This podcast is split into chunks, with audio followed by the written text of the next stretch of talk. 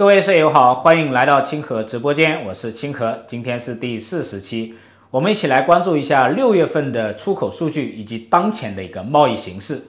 最近呢，海关总署发布了最新的外贸数据，按美元计价的话，六月份的出口是两千八百五十三亿美元，同比下降百分之十二点四。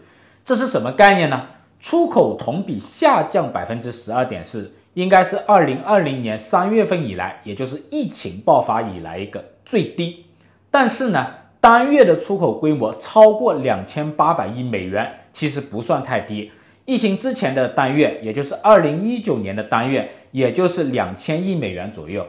所以啊，主要就是疫情期间呢，它拉高了我们出口的一个基数。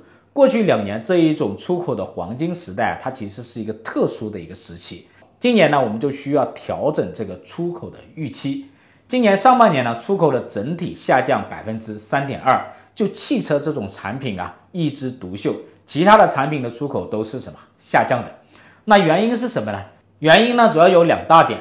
第一点呢，就是受美联储、欧洲央行、英格兰银行这三大全球央行的一个快速加息的一个影响啊，欧美市场的需求是快速的一个回落。亚洲经济体，比如说韩国、越南，还有我们中国，它的出口都是快速的下降的。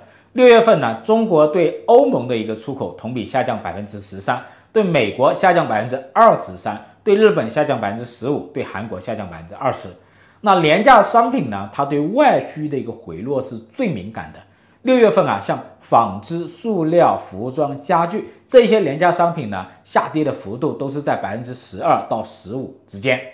那第二大原因就是全球的贸易版图啊，现在处于一个大变局的一个时期，技术封锁、产业转移这些因素啊，对我们的出口是产生了一个影响。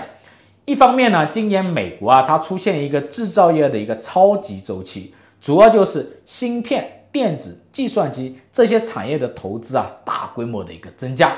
这类产业呢，有一点什么回流在加速。这对我们国家的一个技术类的商品的一个进出口啊，都产生了影响。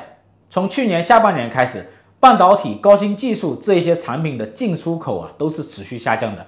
六月份呢，这种情况还没有得到改善。集成电路出口下降百分之十九，自动数据处理设备下降百分之二十四。另一方面呢，就是产业转移，特别是像东盟、墨西哥这些国家的产业转移，我们需要高度的警惕。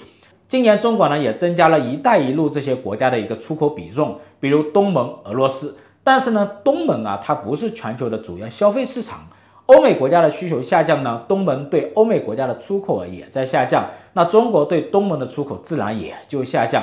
六月份呢，对东盟的出口下降百分之十七。另外呢，就是对俄罗斯，对俄罗斯的出口从去年到现在都是大规模的增长的。六月份对俄罗斯的出口同比增长百分之四十一。但是呢，这个体量太小了，体量不够，它不到一百亿美元。所以呢，我们需要正确的认识现在这一个趋势啊。